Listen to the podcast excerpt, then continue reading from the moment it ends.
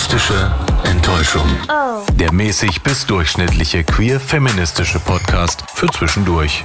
Mit Julia Bamberg und Julia Köhn. Hallöchen! Hallo zur ersten, zur wirklich aller, allerersten Ausgabe von Die akustische Enttäuschung. Ist das schön. Hallo Julia Köhn, schön, dass du da bist. Hallo Julia Barmek, es ist auch sehr schön, dass du da bist. Wir sprechen heute in unserer allerersten Folge über queere Ikonen. Queer Icons, genau. Queer Icons im Englischen.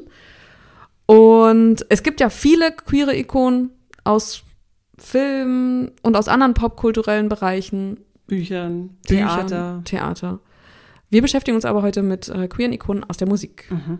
Genau, und das hat tatsächlich auch einen Anlass, beziehungsweise ähm, es gibt sogar eine konkrete Fragestellung. Und diese Fragestellung kam zustande, als wir Anfang April bei einem Konzert waren, bei einem Robin-Konzert. Und da habe ich mich gefragt, sag mal, wie kann denn das eigentlich sein, dass eine nicht queere Künstlerin, dass da so viele queere Menschen Fans von, von dieser Musik sind. Also wie, wie kann das sein? Also das ist mir nicht nur bei Robin aufgefallen, sondern das kennt man ja auch irgendwie von, von Madonna, von Cher, ähm, Kylie. weiß ich nicht, Diana Ross oder sowas. Und diesem Phänomen wollten wir heute mal tatsächlich einfach so ein bisschen auf den Grund gehen. Also warum haben nicht queere KünstlerInnen teilweise zumindest eine große queere Fanbase? Genau, und wir beschränken uns heute so ein bisschen auf Musik. Ja, Was heißt so ein bisschen? Wir beschränken uns nur auf Musik. tatsächlich, ja. Wir, vielleicht sprechen wir auch ein bisschen über Film, bestimmt ist das ein oder andere. Ja, das Ding gucken. ist, das ist ein riesiges Feld. Also nachdem wir da mal ein bisschen recherchiert haben, haben wir dann festgestellt, ach je, also es ist, ist tatsächlich nicht nur, nicht nur Musik, sondern Nee. es ist ja auch Politik, es ist Sport, es gibt, also da gibt es wirklich so ja, viele. klar, weil da dieser Bereich Sparten. einfach auch alles Mögliche beschneidet. So, wenn Mhm. eine, wenn so jemand wie Madonna, die dann auch noch Evita dazu hat. Oder Mhm. keine Ahnung, es ist ja so, dass, es- dass es zum Beispiel KünstlerInnen gibt, die einfach dann auch in, in anderen Sachen so mitwirken, die jetzt nicht nur bei Musik bleiben und sich natürlich dann vielleicht auch im besten Fall dann auch politisch engagieren. Genau, und wir bleiben aber heute bei Musik, weil wir einfach selber so Musik-Nerds irgendwie so ein bisschen sind. Beruflich. Ja. Also wir arbeiten beide beim Radio. Ich bin Moderatorin. Ähm, Julia Köhn ist Autorin, arbeitet aber auch noch als äh, Musikredakteurin. Also der Background ist zumindest rudimentär vorhanden. War ein bisschen.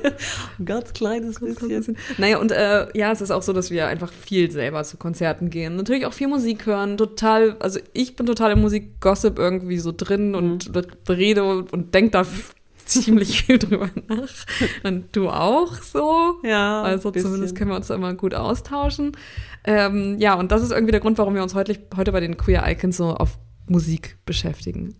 Äh, besch Beschränken. beschränken. auf Musik beschäftigen. Ich beschäftige mich auch mit.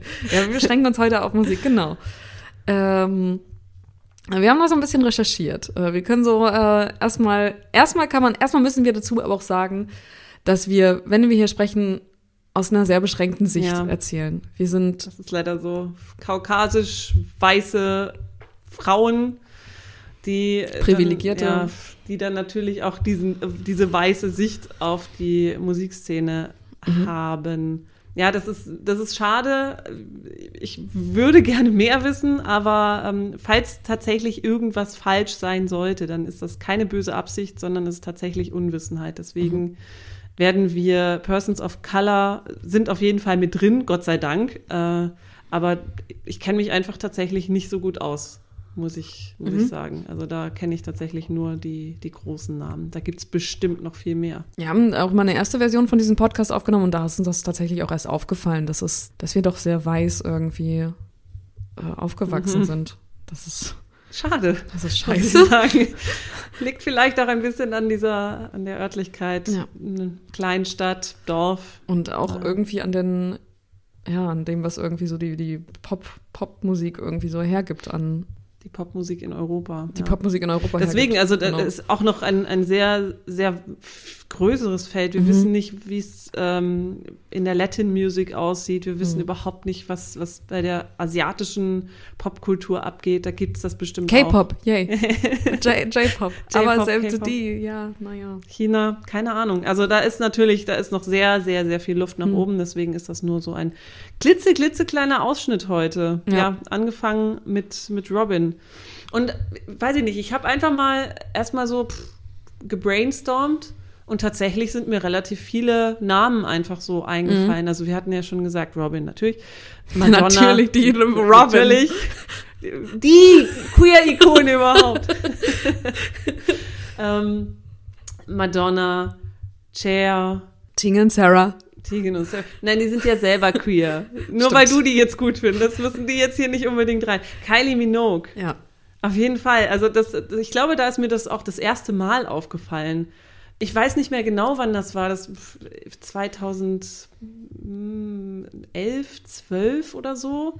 Da war ich bei einem Kylie Minogue-Konzert. Tatsächlich ähm, einfach nur, weil ich dachte, ach, will ich auch mal sehen. Da habe ich gerade äh, Hospitanz in einer Musikredaktion gemacht und zwei schwule Musikredakteure äh, sind zu dem Konzert gefahren. Mhm. Und ich dachte, auch wenn es noch Karten gibt, dann komme ich mal mit. Die hatten natürlich äh, Premium-Tickets unten äh, im, im, im, im Stehbereich. Natürlich. Und es gab für mich nur noch Tickets ganz weit oben auf der Tribüne. Und selbst da waren noch Schwule. Und selbst da waren noch Schwule. Aber als ich es mal, also als ich einfach runtergeguckt habe und oder so um mich geguckt habe, da waren, das war einfach, also man kann es einfach nicht anders sagen. Es waren 80 Prozent schwule Männer und ich dachte so, wow was hat diese Kylie Minogue eigentlich, mhm. dass das, das, das schwule Männer so anzieht? War das das erste Mal, dass du das so mitbekommen hast, dass es so Menschen gibt, die ähm, die Musik machen und irgendwie so ein bestimmtes Publikum ansprechen? Oder ist das ja. mal? War das der Moment, in dem es dir so bewusst geworden ist? Ich glaube ist? ja. Ich habe es aber nicht hinterfragt. Ich dachte nur so, hm, krass. Mhm. Aber jetzt denke ich ja. mir halt so, warum ist das Das war bei so? mir genauso, dass ich auch äh, zum ersten Mal davon gehört habe von, ich glaube auch über ein Madonna-Konzert irgendwie. Also ich war selber nicht mhm. da, ich habe das nur mitbekommen von, von Bekannten. Kann ich auch bestätigen, da war ich nämlich auch. Und auch da war es genauso, dass ja. im, unten da, wo, wo man halt nah dran war, oder die guten Tickets, waren, waren fast alles schwule mhm. Männer ich habe das damals dann, als ich das gehört habe, auch einfach nur so hingenommen und ich dann, ja, jetzt irgendwie so ein bisschen komisch, aber erst jetzt hinterfragt man das so ein bisschen. Also mhm. das, was vielleicht eigentlich sonst so in den 20ern passiert, passieren sollte, später passieren. Also in, in den, nicht in den 1920ern, sondern, sondern in den 20er, in eigenen 20er ja, Lebensjahren. Okay. Äh, ja, und da, ja, irgendwie habe ich mir jetzt auch die Frage gestellt und würde gern wissen, wo, warum, woher das überhaupt kommt und warum bestimmte Künstlerinnen oder Künstler einfach so einen so Einfluss oder weiß ich nicht was irgendwie mhm. haben. Ähm, ich habe selber mal ein bisschen recherchiert und ähm, gesehen, dass es eigentlich erst so richtig ab den 70ern so losging mit den, mhm. mit den großen Queer-Icons, nämlich mit der, mit der Disco-Ära, mit äh, Donna Summer, äh, die Disco-Queen, Queen of mhm. Disco. Ähm, ja, aber irgendwie davor hat sich das alles eher so in Filmen abgespielt, so mhm. mit Judy Garland und ähm, Joan Crawford. Aber also, wenn man das jetzt mal so ein bisschen runterbricht, wir haben diese nicht queeren KünstlerInnen, die Musik machen, die die queere Community anspricht. So, was, was, was ist das? Also, warum? Man kann jetzt natürlich eben sagen, äh, es ist vielleicht einfach, finden die Schwule diese Musik einfach mhm. gut. Aber ich glaube, das ist zu einfach. Also, das, das ist vielleicht Teil des Ganzen, aber ja. es kann, das kann nicht alles nee, sein. Nee, das ist definitiv nicht alles. Vor allem, wenn man selber ja irgendwie so ein, sich als queer identifiziert, dann denkt man ja generell über, über alles Mögliche irgendwie so, als alles das, was irgendwie so eine so identitätsbildend ist, mehr nach, als dass mhm. es da, also es geht auf jeden Fall drüber hinaus, als einfach nur, ah, das ja. ist aber ein schöner Song, sondern ja, man hört auf den Text. Man hört auf den Text zum Beispiel. Und dann wird es wahrscheinlich so sein, dass diese Texte äh, nicht in einem heteronormativen Rahmen sind. Mhm. Also, dass nicht eine Sie einen Er anspricht mhm. oder umgekehrt ein mhm. Er eine Sie, mhm. sondern dass das vielleicht so ein bisschen offen gelassen wird. Also, mhm. dass vielleicht nur You oder mhm. Baby oder was auch immer, so dass man sich damit natürlich jetzt erstmal identifizieren kann. Ja. Wenn, es, wenn es bestimmte Sehnsüchte anspricht, Liebeskummer, ja. weiß ich nicht, man fühlt sich aussätzig oder so. Das sind ja so typische Sachen, ja. die, die jeder und jede in der Queer Community schon mal selber gefühlt hat. Und Ich glaube, da ist das, haben wir auch schon die erste Antwort so ein bisschen, mhm. nämlich dass wahrscheinlich KünstlerInnen, die ähm, queere Menschen ansprechen, wahrscheinlich bestimmte Worte benutzen, bestimmte Stichworte, die so, die so einen Hintergrund irgendwie haben, die äh, queere Menschen ansprechen. Mhm. Sowas wie halt so, also natürlich Pride, ja. äh, Stolz und Passion. Pride and Passion. Und ich glaube, da kommt man dann auch schon schnell zu, äh, zu diesen, zu diesen, zu diesen großen Songs, zu diesen großen Hymnen, zu I Will Survive zum Beispiel, I Am What I Am. Mhm. So, und das ist auch wieder, sind auch wieder Express so, Yourself, Madonna. Ja, genau. Ich glaube, dass das irgendwie ein großes Ding ist, dass einfach äh, diese, diese Stichworte irgendwie angesprochen werden, nämlich so, du, das ist, also die ganzen Rückschläge, so, weiß ich nicht, so in den 80ern, so diese, diese ganze AIDS-Geschichte. Mhm. Ähm, habe ich jetzt auch gerade von, von dir gehört, als du es nachgesehen hast, dass ähm, I Will Survive irgendwie so ein bisschen die, diese Hymne war mhm. zum Überleben, wir werden das überstehen. Und ich glaube, da werden sich einfach so Sachen angeeignet, ja. die dann die KünstlerInnen wiederum wahrnehmen. Und dann kommt es dann vielleicht zum nächsten Punkt, nämlich dass dann äh, sich engagiert wird. Ja. Also, dass die KünstlerInnen das merken, oh, ich habe mit meinen Songs irgendwie mhm. die queere Community angesprochen, könnte ich natürlich auch zu meinem Vorteil nutzen. Ja indem ich dann die Community auch unterstütze. Ja. Ne? Das wäre jetzt ein bisschen erstmal dieses Wirtschaftliche, was du damit ja. siehst, nämlich, dass sie selber damit hm. irgendwie sich einen Markt so erschließen und eine Nische so, ha, guck mal, aber da ist ja natürlich auch die Frage, da wie, wie queer darf man denn als Künstler oder Künstlerin überhaupt sein, damit man sich den ganzen, ja. dem ganzen Rest nicht verscherzt. Das ist vielleicht auch so eine Gratwanderung gewesen in den so Ende 80er, Anfang 90er und dann, das, das macht dann wahrscheinlich auch so KünstlerInnen, die das dann damals, die damals so diese, diese großen Ikonen waren, sie, wie Madonna, mhm. dann einfach so wahrscheinlich auch diese Ausnahmekünstlerin. Nämlich, dass sie einfach Grenzen überschritten haben. Mhm. Das ist wieder das zweite, das zweite oder dritte Stichwort dann, nämlich, dass einfach so grenzüberschreitend. Ähm, ja, aus diesem, aus diesem normalen heteronormativen, genau. dass man da, ich meine, klar, Madonna mit ihrer, mit ihrer super Sex-Ära da, mhm, mhm. äh, Erotica und so mhm. weiter, das war ja damals schon einfach ein Skandal. Ja. Ne? Also ja, genau, Grenzüberschreitung, ähm, das einfach so ein bisschen austesten, anders sein. Das genau. ist einfach ein Anderssein. Genau. Ne? Ja. Und ich glaube, das ist, das ist so, eine, so, eine, so eine Kette, die sich irgendwie dann so ein bisschen bedingt, nämlich sich dann sowas aneignen, dann wiederum äh, so Trends mitmachen, die mhm. vielleicht aus so Kontexten kommen, wie zum Beispiel dieses Voging, ja. was Madonna dann irgendwie für sich entdeckt hat und dann, ja, dann irgendwie so etabliert hat.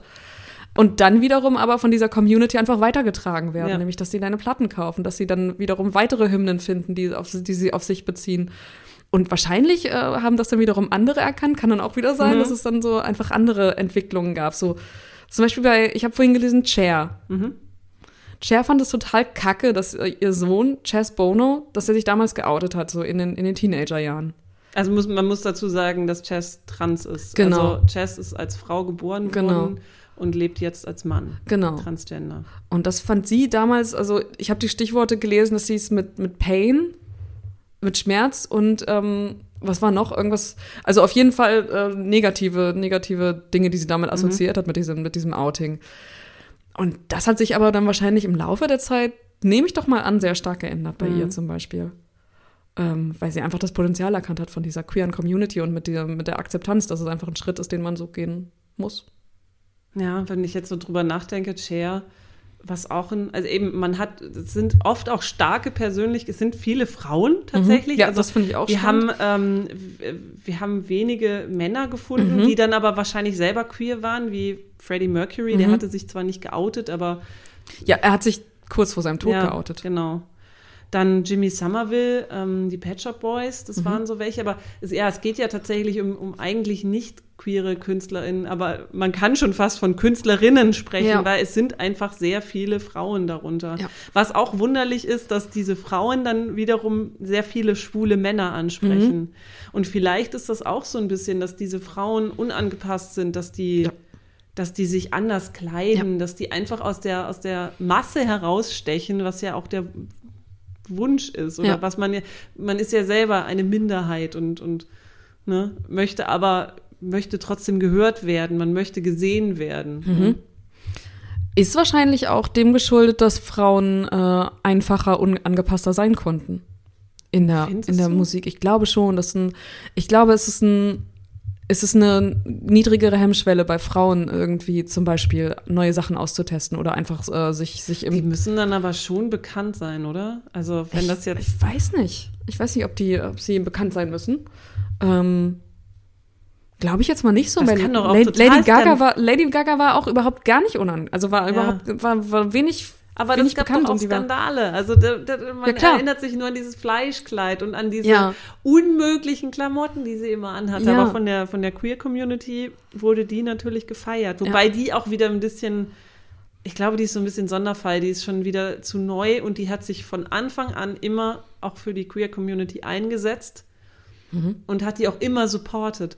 Bei den anderen Künstlerinnen bin ich mir nicht so sicher, ob die das von Anfang an gemacht haben und auch die gesagt haben, ja, aber hier, ich, ich stehe dahinter, ich supporte Ja. euch, ihr seid super. Das ist wahrscheinlich auch wieder so eine Zeitfrage, ne? Mhm. Also, weiß ich nicht, ob jetzt eine, eine Künstlerin wie Madonna, die jetzt in den 80ern bekannt geworden ist, als gerade halt, als gerade, als es gerade diese, diese AIDS-Epidemie, Krise, AIDS-Krise gab. Also, ich weiß nicht, wie, wie, inwiefern sie da irgendwie eine Karriere gemacht hätte und überhaupt von Plattenfirmen irgendwie unterstützt worden wäre, wenn sie schon damals gesagt hätte, also, ich finde, akzeptiere das alles. Ich würde, das ist eine Gruppe, die ich mir erschließen möchte. Ja. Und keine Ahnung. Ja, und bei Männern glaube ich einfach, dass es, äh, ich glaube, das gehört schon bei Männern viel mehr dazu, so wie es irgendwie ja auch so ein bisschen in der Gesellschaft ist, eben eine Männlichkeit auszudrücken. Anders als es äh, akzeptiert ist, äh, also für Frauen nicht, nicht immer weiblich sein zu Mhm. müssen. Ich glaube, das ist einfach nochmal anders. Ich glaube, Frauen haben da irgendwie, würde ich sagen,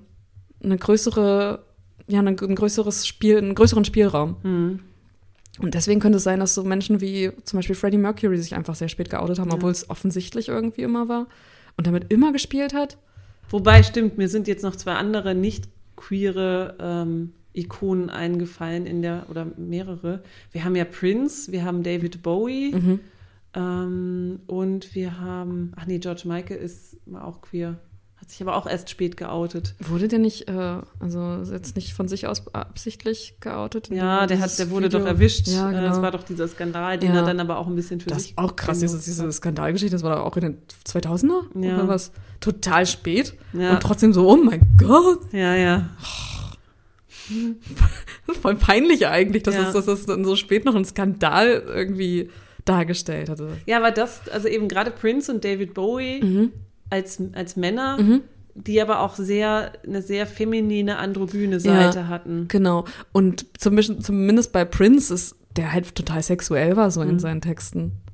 Und ich glaube, das hat wahrscheinlich das ist auch nochmal so ein Ding irgendwie, weil so offen über Sex zu singen, weiß ich nicht, das macht vielleicht, das hat, ich weiß nicht, wie viele, wie viele, äh, wie viele offensichtliche Sex-Songs du Ja. sonst so kennst von männlichen Vor allem Künstlern. in, diesen, äh, in dieser Zeit. In dieser Zeit, genau. Jetzt, Ja. heutzutage ist natürlich Ja, mal was ganz egal. anderes so. Jeder ist- singt über Sex. Jeder, das ist scheißegal. Ja, damals weiß ich nicht. Vielleicht Brian Adams, Summer of 69. Ja. Das aber, meinte er aber das hat er selber irgendwann mal so zugegeben, es, es handelt jetzt nicht von dem Jahr 69. Ja, siehst du, aber es sind eher, es, ist, es sind wenige und, und, Ja. und gerade die, die Männer haben dann doch eher wirklich eine, eine feminine, androgyne Seite an sich gehabt. Ja. Umgekehrt gab es natürlich auch eine Grace Jones, die auch super androgyn Mhm. war. Mhm. Ähm, ja, das ist auch wieder so eine Persönlichkeit, die einfach an sich raussticht, durch ihr Äußeres, durch ihr, Mhm. durch ihr Gebaren, was die, was die Queer Community dann wieder anspricht. Mhm. Ja, ansonsten Whitney Houston, weiß ich jetzt auch, also es ist auch wieder so eine, so eine, so eine ja, gebrochene Persönlichkeit, die immer wieder Ja. zurückgekommen ist. I will die, survive. Ja, Whitney Houston. ja, aber ich sagte, I Will Survive, wir haben doch darüber gesprochen von so, von Hymnen. Okay, ich wollte nur noch mal klarstellen, dass I Will Survive nicht von Whitney Houston ist. Und von wem ist I Will Always Love You? Der ist von Whitney Houston. Ja. Und-. Und auch ein bisschen von äh, Dolly. Dolly Parton. Dolly Parton? Hat ihn geschrieben. Hat die geschrieben? Die hat den geschrieben. Aha, hat die den auch gesungen oder Die hat hat den auch gesungen. Also ist äh, I Will Always Love You eigentlich ein Es Cover? ist ein Cover. Ja. Aha. Ja. Das ist ja mal eine Sache. Hier lernt man was. Hier lernt Für man alle, die wirklich es was. noch nicht wussten, von, für euch bereitgestellt von äh, Julia Köhn. Mhm. Diese Randnotiz. Witzigerweise sind jetzt fast alles äh, US-Künstlerinnen, Ja. ne? Genau, Oder das ist auch nochmal ist auch noch auch noch mal so eine dabei. Geschichte. Kann natürlich auch wiederum daran liegen, dass einfach diese, äh, dass einfach so diese, diese Queer-Bewegung, diese Gay-Bewegung einfach irgendwie alles das, was man damit verbindet, alles das, was irgendwie so diese Community, diese, diese Punkte in der Community, sowas wie Christopher Street Day und sowas, Mhm. dass das einfach so stattgefunden hat in den USA. Und ich weiß nicht, welche europäischen Bewegungen man damit irgendwie gleichsetzen kann oder welche Ja. europäischen Bewegungen was dazu beigetragen haben. Hat halt eher so Ahnung. rübergeschwappt. Ja, Ja, wüsste ich tatsächlich auch nicht so richtig. also irgendwie kulturell war, war irgendwie da mehr in den USA los, was, was das angeht. Eigenartig. Ja. Ist jetzt auch eine Frage, die. Äh, Kylie Minogue ist aus Australien. Siehst du, da haben wir, haben wir noch eine, yay. eine andere. Und Rosenstolz zum Ja, Beispiel. genau. die Und Marianne. Rosenberg. Ja, genau. Das ist auch so ein Ding, wo ich mir denke, er gehört zu mir. Hörst du wirklich auf jeder Queer Party? Läuft das? Ich finde das. Warum? Ich mag das überhaupt nicht. Oh, ich finde es so, ganz okay. Es ist halt wirklich so ein, so ein Schwurflied zum Mitsingen. Voll. Ja. Ja, ja, ja. Ja. ja, aber genau, woher kommt das? Warum, warum mögen schwule Männer so ein, so, ja, Kitsch-Trullas, wie sie, wie sie auch genannt wurden, Ja. tatsächlich. Ja, im Queerspiegel kann man dazu, ähm, kann man dazu einen Artikel lesen. Von Björn Seeling heißt er, glaube ich, haben wir Mhm. nachgelesen. Und der ist so ein bisschen darauf eingegangen, nämlich aus, aus seiner Sicht, wie Mhm. es dazu kommt oder ja, wie wie es, woher das kommt, diese, das, ähm, dass es so Hits gibt wie äh, Er gehört zu mir. Das ist einmal dem geschuldet, dass Marianne Rosenberg sich engagiert, Mhm. auch politisch. Und bei dem Song an sich kann es sein, weil sie über einen Mann singt. Vielleicht ist es auch das einfach, Ja. ich weiß es nicht. Ja, ja. Kein, keine Stimmt. Ahnung. Da kann man, ja, zumindest ähm, in der schwulen Community macht das dann natürlich Sinn. Ja. Er gehört zu mir. Es ist eben, gehört natürlich auch, ist tanzbar, äh, kannst du super mitsingen.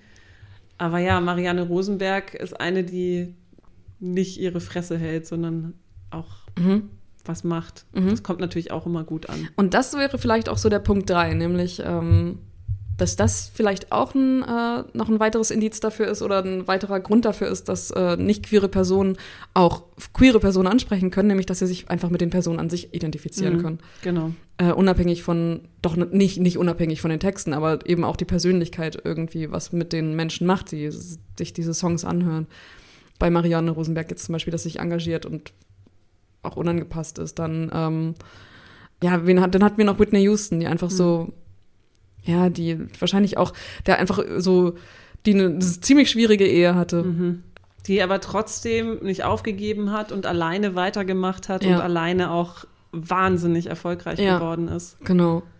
Obwohl sie dann natürlich zum Schluss tragisch daran zerbrochen ist. Das ist natürlich Ja. das, das ikonisiert das Ja. vielleicht noch mal weiter Ja. auf eine tragische, eher negative. Art und Weise, aber mm, mh, Genauso Lady Gaga, die selber auch irgendwie zu kämpfen hat mit ganz vielen Sachen einfach, nämlich, dass sie irgendwie wahrscheinlich selber total die Zweifel hat. Mhm. Nehme ich erstmal an, dass es erstmal, dass sie, dass sie wahrscheinlich so Schönheitszweifel ja. ganz stark, glaube ich, bei ihr so, nehme ich mal an, dass es irgendwie so ist. Ja, er wurde ja auch früher gesagt, ach, was willst du in der Musikbranche, genau. lass das.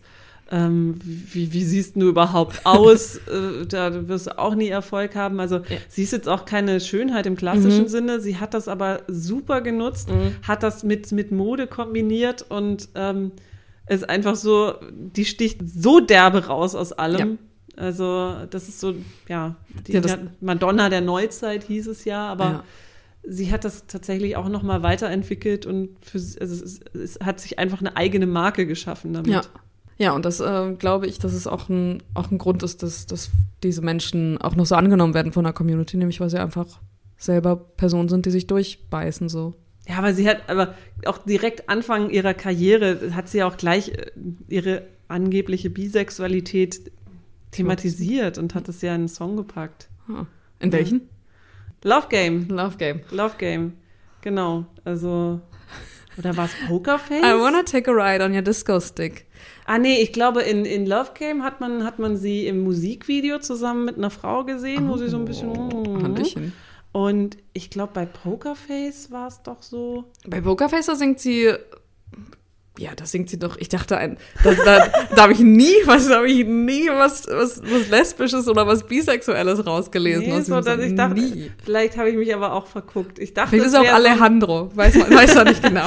Nein, aber nochmal auf auf ähm, auf Dings zurückzukommen, auf Pokerface, dass sie das Pokerface wahren muss, weil sie das Girl gut findet, aber irgendwie ihr Boyfriend Echt? Das habe ich niemals so, so verstanden. Es ist vielleicht doch Quatsch. Das müsste man, müsste man nochmal nachrecherchieren. Das kann ja auch sein, dass wir das einfach unterschiedlich äh, verstanden haben, diesen ja. Song. Kann sein, du verstehst ihn so, ich verstehe ihn ja. überhaupt nicht so. Wobei ich mir über Pokerface auch noch nicht so viele Gedanken gemacht habe. Ja, genau, aber sie hat halt, also sie hat halt ihre, die Community direkt embraced, wenn ja. man das mal mit einem schönen Anglizismus sagen äh, darf. Also sie hat immer sofort gesagt, ja, ich unterstütze das, ihr seid meine Boys and Girls und was auch immer ich stehe hinter euch. Ja. Pause ab. Ähm, und dann kam Born This Way. und dann war, dann war sowieso, dann hat sie sowieso alle auf ihrer Seite. Ja, genau. Ja. Und da wird sie ja wirklich direkt angesprochen, no matter if you're ja, bi, gay, whatever. Heute wäre die Liste noch ein bisschen länger mit Menschen, die sie aufzählen ja, Das stimmt. Als vor, das war ja vor zehn Jahren. Und nee, wann war Born This Way? War das nicht 2009? Oder? 2011? 2010? Also es, ja, ist, ja, es ja, ist schon fast zehn Jahre schon, her. Das ist schon tatsächlich recht Und alt, seitdem hat sich ja viel entwickelt. Die haben jetzt aber die ganze Zeit, ist mir aufgefallen, doch relativ schwierig, relativ schwierig, relativ viel über so, über so schwule, mögliche schwule mhm. Ikonen gesprochen. Ähm, was lesbische Ikonen angeht, da kann ich nur von mir aus sagen, für mich Ting und Sarah auf jeden Fall. Mhm. Meine äh, waren auf, auf jeden Fall für mich. Gut, aber das sind dann tatsächlich auch Girls, genau. die. Äh, Pink, muss Pink. man natürlich Tink, sagen. Tink, Pink. Tink, Pink. Pink. Ja, die auf jeden Fall auch. Ja, und bei, bei Tina und Sarah ist es aber auf jeden Fall so gewesen, dass ich das auch irgendwie, dass ich so auch diese Künstlerin ausgewählt mhm. habe. Also es gab so eine Zeit, in der ich so Musik besonders gehört habe von, von Frauen, die sich selber, die selber Frauen, die selber über Frauen gesungen mhm. haben. Und das war bei Tina und Sarah ja immer ganz viel so. Und ist immer noch so. Ja, bei Pink, das ist, glaube ich, auch wieder so ein Sonderfall, weil Pink einfach durch ihr Äußeres, sie erscheint sehr lesbisch. Mhm. Ähm, so die Codes, mhm. wenn man das mal so sagen darf, kurze Haare, ja. ähm, bisschen, bisschen maskuliner äh, Klamottenstil, sowas. Sie hat sich auch nie abfällig über die Community äh, geäußert. Mhm. Im Gegenteil, sie ist mhm. auch ein Supporter. Ja. Und äh, also von Anfang an eigentlich, von äh, Anfang an in ihrer Karriere. Ja, und, und politisch ja auch. Ja. Politisch engagiert. Hey, gegen. Mr. President und ja. so weiter. Tja, was war denn noch? Also in meiner Zeit, äh, was ich noch so gehört habe, war natürlich Case Choice, aber Sarah Battens ist ja auch mhm. geoutet und lesbisch. Mhm. Katie Lang genauso. Dann haben wir mhm. natürlich unsere Melissa Etheridge, mhm. Like the Way I Do, die mhm. Lesbenhymne, ist aber auch eine Lesbe. Ähm, naja, Robin für mich. Äh, die würde ich aber sagen, ist sowohl schwul als auch lesbisch, mhm. wie wir ja. gesehen ja, haben bei dem Konzert, ja. weil das relativ gemischt war, aber natürlich auch hetero. Es ist jetzt nicht so, dass die ausgeschlossen wurden. Ähm, Gossip, queere, queere äh, Band auf jeden Fall. Peaches kann man auch noch nennen. Aber tatsächlich, witzigerweise, das sind, also bei uns sind es doch eher Bands oder Künstler und Künstlerinnen, die dann tatsächlich auch queer mhm. waren und genau. sich als queer identifiziert genau. haben. Und die, äh, würde ich sagen, auch eine bestimmte Musikrichtung irgendwie so verfolgen, nämlich eher so Rock, auf dem Rock-Pop-Bereich so kommen. Mhm. Also eher so, so, sich auch trauen, laute Musik zu machen. Pink hatte ja auch mal so eine rockige mhm. Phase. Äh, Melissa Etheridge. Und Elektro, kann man auch noch dazu sagen. Ja, eher, eher ja das, das würde ich eher, sagen, das waren so die, die, die Zehner-Jahre, ja. so dieses 2010er. Aber alles das, was sich davor abgespielt hat, würde ich sagen, war eher so Akustik-Rock. Mhm. So dieses diese Linda Perry Musik. Texas. So. Tex, oh. Tex. äh, die ist doch nicht queer. Nee, ist sie nicht. Das ist, das ist auch wieder so ein Beispiel. Sie ist nicht queer, sie sieht aber doch relativ lesbisch aus und mhm. bei den Konzerten auch ganz, ganz ja, viele okay. lesbische Frauen. Ja. Das reicht vielleicht dann auch immer schon so für, für den Lesben und so. Die Codes. So einfach. Ja, du sprichst bestimmte Codes an. Ja. Also wenn man das jetzt mal alles so zusammenfassen würde, mhm. was macht denn, was macht denn eigentlich eine queere Ikone aus? Ja, erstmal ähm, Punkt eins. Also in der Musik, ne? In der Musik. Ja. Punkt eins ist der, der größte Punkt und der, das Beste, wenn das erfüllt wird, dass sie sich engagieren, dass sie mhm. ähm, sich offen aussprechen, Akzeptanz und, und ja, Akzept Oder sich zumindest nicht abschätzig über die Community äußern. Ich würde schon sagen, äh, dass es darüber hinausgehen sollte. Ja? Ja, sich engagieren sollte. Also, also ich glaube auch heutzutage sowieso, Ja. da geht das sowieso gar nicht mehr. Ja. Das wäre, wenn du dich heute abschätzig äußerst, dann bist du ja, Dann bist du sofort weg vom Fenster. dann bist du gleich eigentlich gar nicht mehr so richtig gesellschaftsfähig. ja. Es ist schön, Das dass, das, so, dass, das, dass das zum, zum, zumindest diese Entwicklung gemacht Ja. hat, dass das heutzutage einfach gar nicht mehr gehen würde. Würde ich Also die würde Community wird direkt adressiert, beziehungsweise sie wird Mhm. unterstützt. Genau, so würde ich sagen. Okay. Ja. Ähm, Könnte der erste Punkt sein. Ja. So. Dann werden in den Songs Sehnsüchte angesprochen, mit Mhm. denen sich queere Menschen auch identifizieren können. Also irgendwie, weiß ich nicht, man ist allein, man hat Liebeskummer. Also es sind eher so, so subtile Sachen wahrscheinlich, die vielleicht nicht direkt Mhm. so in diesen heteronormativen Mhm. Bereich reinfallen. Und selbst wenn sie da reinfallen, so wie bei Robins Dancing on My Own, Ja. da singt sie ja, na gut, da, da, ich glaube, da singt sie nicht, da sagt sie niemals das Wort irgendwie he oder irgendwie sowas. Singt sie über ihn? Sie sagt nur, dass sie dasteht und ob er wohl gerade eine andere hat. Na doch, ich glaube schon. Das geht Nee, schon. dass sie, dass sie sieht, dass, das, dass er eine andere Ja. küsst. Also selbst dann, wenn das passiert und da, kiss her. ja, kiss, kiss her. Ja, I'm gut, corner könnte- ja. kiss her. Könnte über eine, könnte von einer Frau handeln, aber selbst, obwohl sie das anspricht, dass es ähm, wahrscheinlich sich um einen Mann handelt, Mhm.